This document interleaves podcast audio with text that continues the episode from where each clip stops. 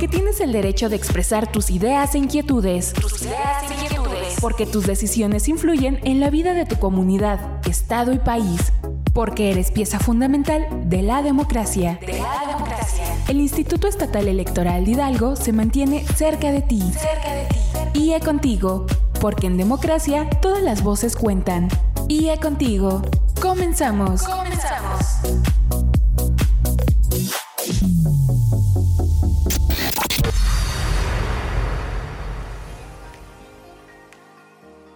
Les doy la bienvenida a un nuevo episodio de este programa titulado IE Contigo, una producción original del Instituto Estatal Electoral de Hidalgo.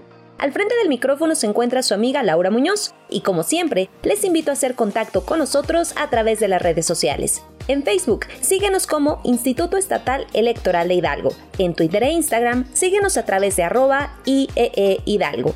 Le recordamos que pueden escuchar las emisiones anteriores de IE Contigo a través de esta plataforma de Spotify. Síguenos como Instituto Estatal Electoral de Hidalgo. Comenzamos este programa compartiéndoles que derivado de las actividades realizadas en el marco del Diplomado en materia de violencia política contra las mujeres en razón de género que realizamos en coordinación con el Instituto de Ciencias Sociales y Humanidades de la Universidad Autónoma del Estado de Hidalgo, el pasado 23 de mayo se llevó a cabo la conferencia magistral Violencia Política, Avances y Retos para su Prevención, Atención, Sanción y Erradicación, impartida por Dora Rodríguez Soriano doctora en sociología con especialidad en estudios de género.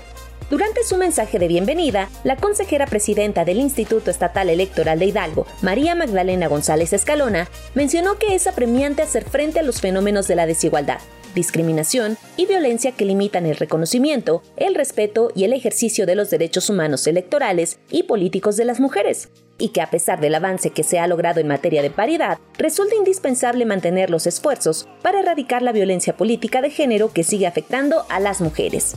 Por su parte, durante su ponencia, la doctora Dora Rodríguez abordó la evolución que ha tenido el concepto de violencia política hasta la realización de los protocolos que se han implementado para su prevención, atención, sanción y erradicación, llegando a la conclusión de que a pesar de los años en los que se ha tratado el tema, de las legislaciones que se han realizado y de los protocolos implementados, aún hace falta que en el procedimiento legal para su sanción se inste a todos los actores involucrados a realizar su respectivo trabajo para que se llegue a una culminación del proceso y éste tenga resultados que permitan la erradicación del problema pues aseguró que en un alto índice de las denuncias, estas no llegan a ser configuradas como violencia política. Dicha actividad contó con la participación de la maestra Fanny Martínez Mérida, subdirectora del Instituto de Ciencias Sociales y Humanidades de la UASH, en representación de la directora, la maestra Ivonne Ramírez Juárez, así como de la magistrada Ariadna Marisela Martínez Austria, integrante de la primera sala penal del Poder Judicial del Estado de Hidalgo. Asimismo, asistieron a esta actividad las consejerías electorales, integrantes de la Junta Local Ejecutiva del INE en Hidalgo, la encargada de despacho de la Secretaría Ejecutiva, titulares de las direcciones ejecutivas y unidades técnicas del IE, así como representaciones partidistas.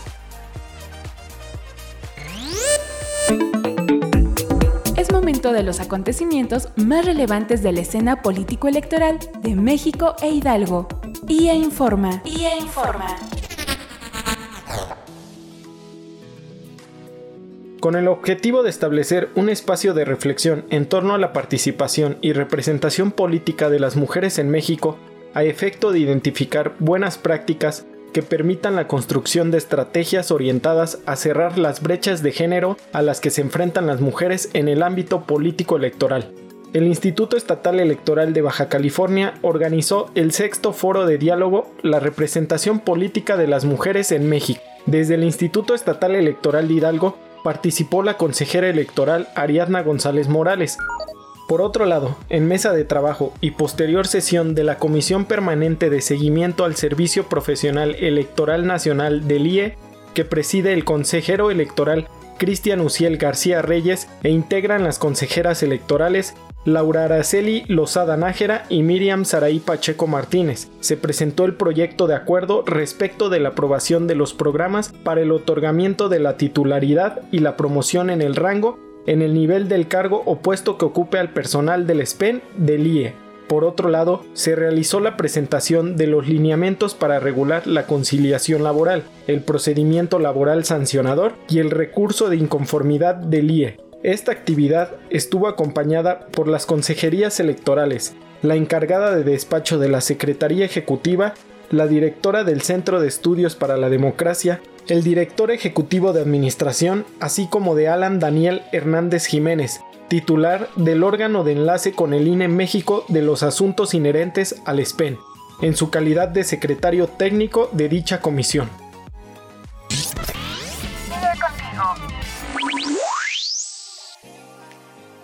Gracias por continuar escuchando IE Contigo y les comparto que en esta semana conmemoramos el Día Mundial de la Diversidad Cultural para el Diálogo y el Desarrollo, el cual tiene como objetivo que las personas y organizaciones se concienticen para tomar medidas y apoyar la diversidad, el diálogo intercultural y la inclusión, así como combatir los estereotipos y la polarización para buscar el entendimiento y la cooperación de las diferentes culturas.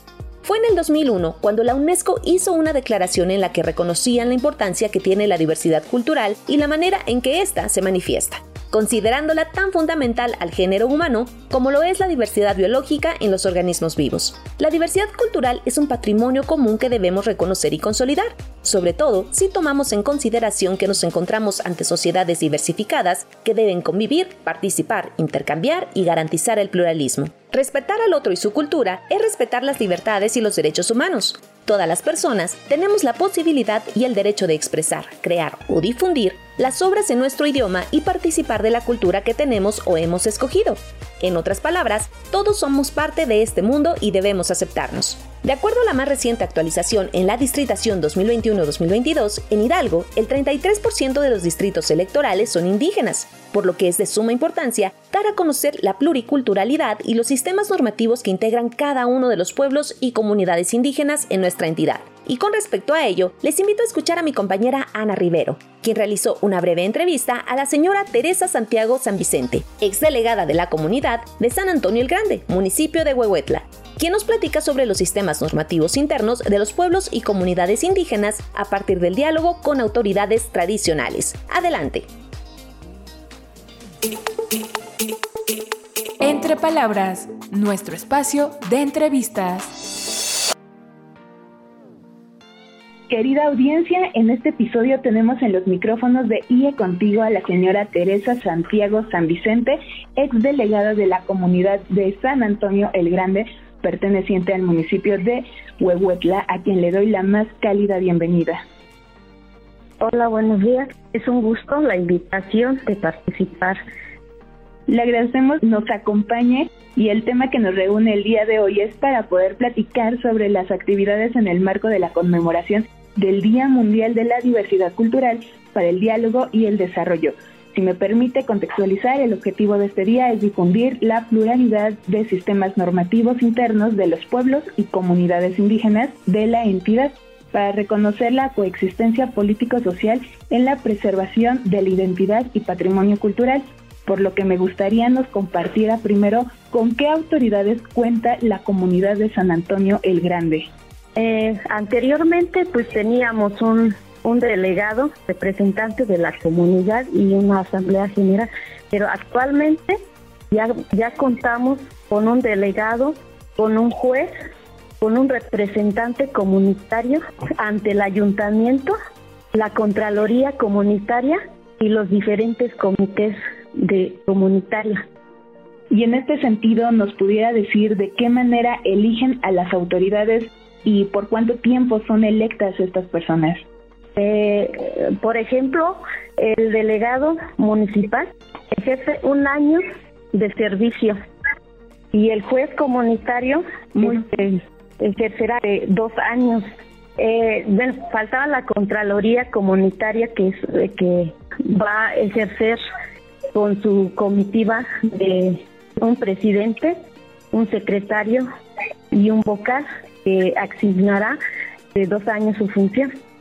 Muy bien, ¿y a partir de qué momento se comenzó a tomar en cuenta la participación de las mujeres, así como la posibilidad de ejercer algún cargo tradicional? Anteriormente pues, se veía poca la participación, eh, pero a partir del, del año de 2022, por primera vez levanta la mano a una mujer en una elección para representar a la comunidad y fue electa por la Asamblea General Comunitario de los ciudadanos y ciudadanos a viva y voz. Y con su experiencia, ¿cuáles serían las causas por la cual los habitantes de la comunidad mantienen ciertas resistencias para escuchar a las mujeres? Aún mantienen el machismo, esas es las causas que resistan. Y, por ejemplo, en el desempeño del cargo como delegada de la comunidad de San Antonio el Grande, ¿usted qué enfrentó eh, a través de este periodo? Eh, ¿Pasó por dificultades para ejercer sus funciones? Pues como todo trabajo, ¿no? Pues siempre sí atravesamos piedras en el camino, ¿no? Por lo mismo, por el machismo, por cuestiones políticas, por tener ideas productivas y a veces no es lo que es la situación que a veces nos impiden. ¿Y usted qué piensa acerca de los avances en materia de género para hacer valer los derechos de las mujeres y para ocupar cargos y espacios para la toma de decisiones? Es de reconocer el, el trabajo de las autoridades competentes para los para el derecho de la mujer que creen en la capacidad de las mujeres porque ya se está notando más el derecho a la mujer en todos los ámbitos. ¿Usted considera importante estos avances que se han logrado? Eh, sí, que para la participación sí nos ha ayudado mucho a, para, el, para el empeño de la mujer, para la capacidad de la mujer, para enfrentar cualquier obstáculo, tener ese valor de participar si usted pudiese decirle algún mensaje a las mujeres que hoy en día quisiesen ocupar un espacio en el ámbito político, ¿qué les podría decir? Pues yo seguiría invitándolas que, que, todas las mujeres sean este, señoras, aunque sea amas de casa, cualquier profesionista que sea mujer, eh, los invito a participar en cualquier ámbito porque todos tenemos esa capacidad para, para en esas cuestiones de hacer las cosas que salga adelante cualquier situación o cualquier trabajo que podemos empeñar en cualquier espacio. Y sobre todo cuando los perfiles son eh, de mujeres indígenas, eso ya no es impedimento hoy en día, ¿verdad? Hoy en día no. ¿Por qué? Porque todos tenemos la capacidad, sea con, un perfil o con... Porque yo como mujer pasé la experiencia de ser una exdelegada eh, orgullosamente en mis pueblos, de, de participar, porque para participar es, es ahí donde conoces todo y ahí aprende uno con la participación que uno se enfoca como mujer y las actividades que desempeñó durante su cargo le impidieron o le fueron algún motivo de resistencia para que no pudiera también realizar algunas otras actividades en su día a día? Eh, en mi punto de vista, todos los trabajos que poco o mucho duré en el cargo, pues sí, sí se hizo, se hizo conforme los acuerdos de la comunidad, con la participación de los de trabajar con los ciudadanos, con la gente que participa, tanto mujeres y tanto hombres. Tuvimos una participación más que nada elaborar un, un, un estatuto comunitario, que es un reglamento comunitario, es donde vi que la comunidad no hay un impedimento cuando uno participa con la voluntad y con las ganas de, de hacer las cosas. Y eso para mí no fue un impedimento, al contrario, tuve el apoyo de hacer este los trabajos para la comunidad. ¿De qué manera invitaría a sus vecinas, a sus vecinos a que participen y que estén presentes en la actividad que se realiza para las elecciones de los cargos de las autoridades con las que cuenta su comunidad? Pues de manera, pues de manera que siempre tiene que estar presente en, en cualquier reunión, en, cualquier este, propuesta de trabajo. Es muy importante ser participativa, hacer presencia en las convocatorias que hacen la comunidad. Y bueno, querida audiencia, así es como la comunidad de San Antonio el Grande, perteneciente al municipio de Huehuetla, en el ejercicio del derecho a la libre, a la libre autodeterminación, ha establecido las diversas formas de organización política y social que ha impedido eh, preservar parte de su identidad. Exdelegada de la comunidad nos permitió conocer de viva voz parte de sus experiencias en este ejercicio de sus derechos político-electorales. Pues le doy las gracias por haber invitado, bueno, más que nada por haber contemplado la participación como delegada y con la participación de nuestra querida comunidad que para nosotros hoy en día que hicimos un, un estatuto comunitario y ahora sí que le doy las gracias de que sí que nos sigan invitando para fortalecer las normativas de nuestra comunidad. Muchísimas gracias por regalarnos unos minutos de su tiempo y por atender esta entrevista. No me queda más que agradecerle y pues ahora sí despedir. Gracias por la invitación y nuevamente pues un excelente día para todos ustedes que están en la radio.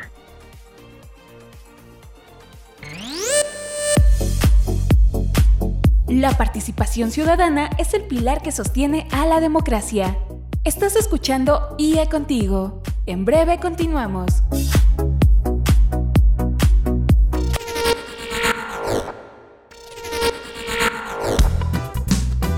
Participar activamente en las decisiones políticas y sociales de tu comunidad y de tu estado es un derecho que debemos ejercer todas y todos en igualdad. En igualdad. Porque tu opinión nos importa, estamos de regreso en IA Contigo.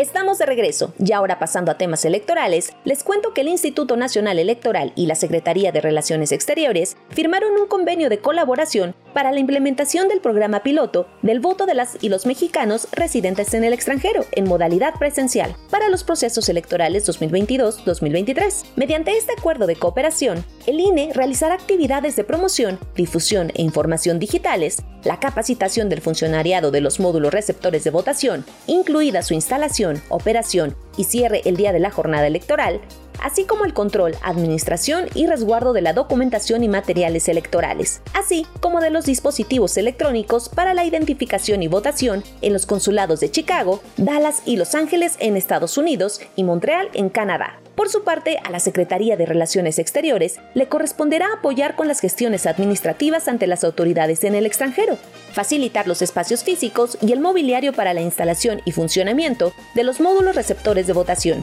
el desarrollo de los simulacros previos a la jornada electoral y dotar del apoyo logístico antes, durante y después de los comicios. Al respecto, la consejera Claudia Zavala, presidenta de la Comisión Temporal del Voto de las y los mexicanos residentes en el extranjero, manifestó que todo está dispuesto para que este programa piloto resulte exitoso en términos operativos, pero aclaró que lo más importante es que poco a poco se vaya consolidando la participación de las y los mexicanos residentes en el extranjero en los asuntos de su tierra. Al resaltar la gran disposición de la Cancillería de apoyar con absoluto respeto a la autonomía constitucional en el ámbito de las respectivas facultades, aseveró que ambas instituciones están sellando un compromiso que los llevará a buen puerto, en una prueba piloto que en la elección del 24 permitirá a millones de personas la posibilidad de participar, de decidir y de incidir en la cuestión pública de nuestro país.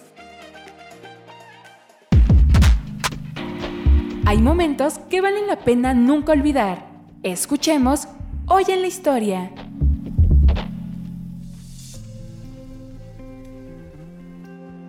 Ignacio Aldama, abogado e insurgente novohispano, nació el 7 de mayo de 1769 en San Miguel el Grande, ahora San Miguel de Allende, Guanajuato.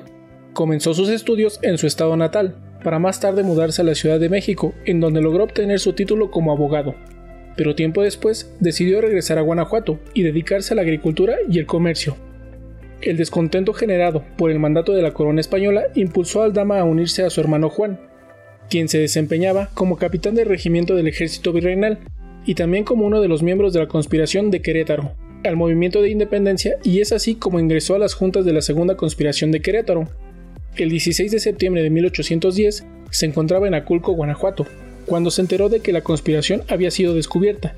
Regresó a San Miguel el Grande, donde preparó a sus adeptos para recibir a Miguel Hidalgo, quien lo nombró presidente del ayuntamiento, motivo por el que el Colegio de Abogados lo dio de baja. Ignacio Aldama logró instaurar el primer gobierno insurgente y reconoció el liderazgo de Miguel Hidalgo, además de apoyar el movimiento armado suministrando alimentos a las tropas insurgentes e interceptando cargas de pólvora que se dirigían a las minas de Zacatecas. Posterior a la derrota de Aculco, Miguel Hidalgo nombra al Dama como embajador de Estados Unidos, para que éste solicitara apoyo económico.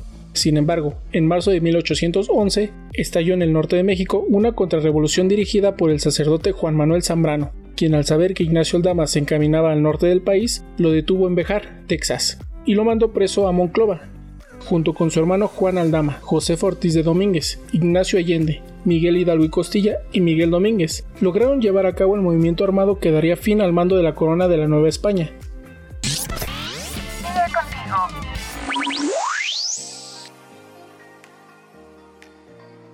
Amigas y amigos, ha llegado el momento de despedirnos, pero antes les invito a mantener contacto con nosotros a través de nuestras redes sociales. En Twitter e Instagram, síguenos como arroba IEE Hidalgo. En Facebook, Spotify y YouTube puedes buscarnos como Instituto Estatal Electoral de Hidalgo.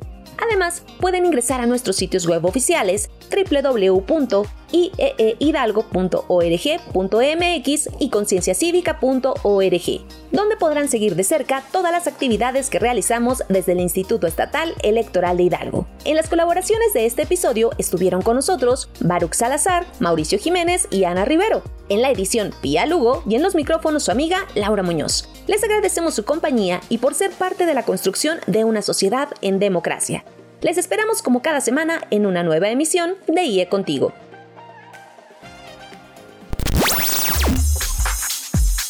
Ahora tienes un panorama más amplio de los temas político-electorales de nuestra actualidad. Te invitamos a sintonizarnos la próxima semana por esta misma estación. IE Contigo fue una producción del Instituto Estatal Electoral de Hidalgo. Porque en democracia todas las voces cuentan. IE Contigo. IE Contigo.